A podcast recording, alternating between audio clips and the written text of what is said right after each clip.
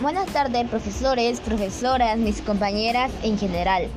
La presente es la alumna Tracy Yadira Vázquez Borges del tercer grado C. Voy a presentar hoy día mi opinión referente a las para cuidar nuestra salud y la del medio ambiente.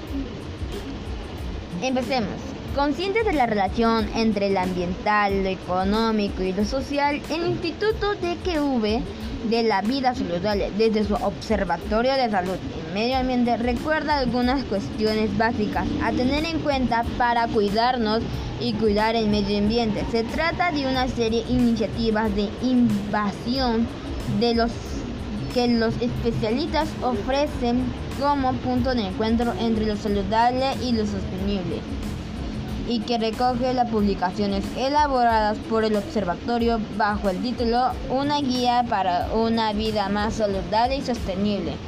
Número 1.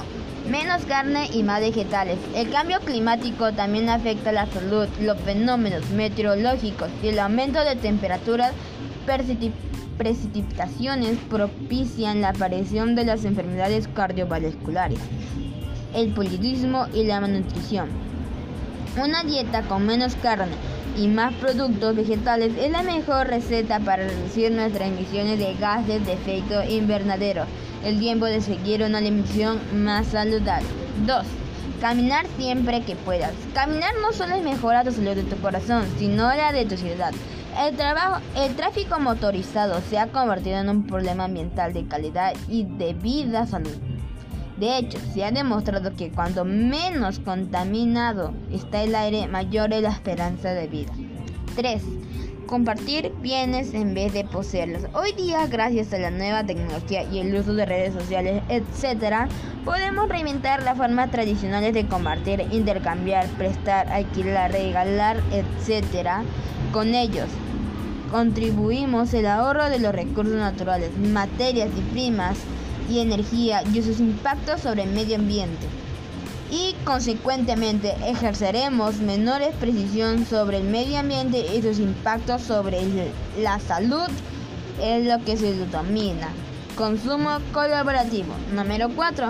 Comer más sano y sostenible. La contaminación de esta, de esta fuera en el medio ambiente también está dentro de nosotros en nuestro cuerpo. Con el tiempo, estas contaminantes se magnifican con el ecosistema y las cadenas de alimentación a través de lo que respiramos.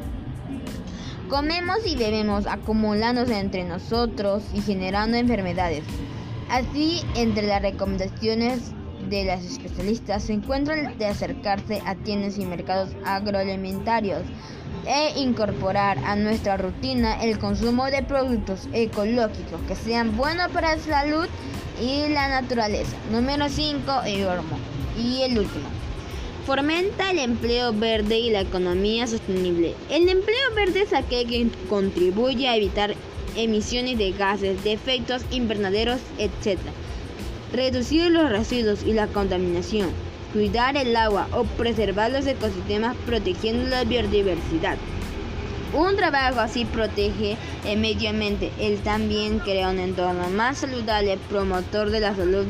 En definitiva, advertir a la empresa de los beneficios. Este tipo de política permite no solo reactivar la economía, sino participar para cuidar el entorno que nos rodea y una vida más saludable y sostenible. Bueno, profesores, mis compañeras y oyentes, este ha sido el final de mi opinión. Espero que les haya agradado y les haya al menos informado. Sin nada más que decir, se retira la alumna Tracy Yadira Vázquez Borges. Que tengan un buen día.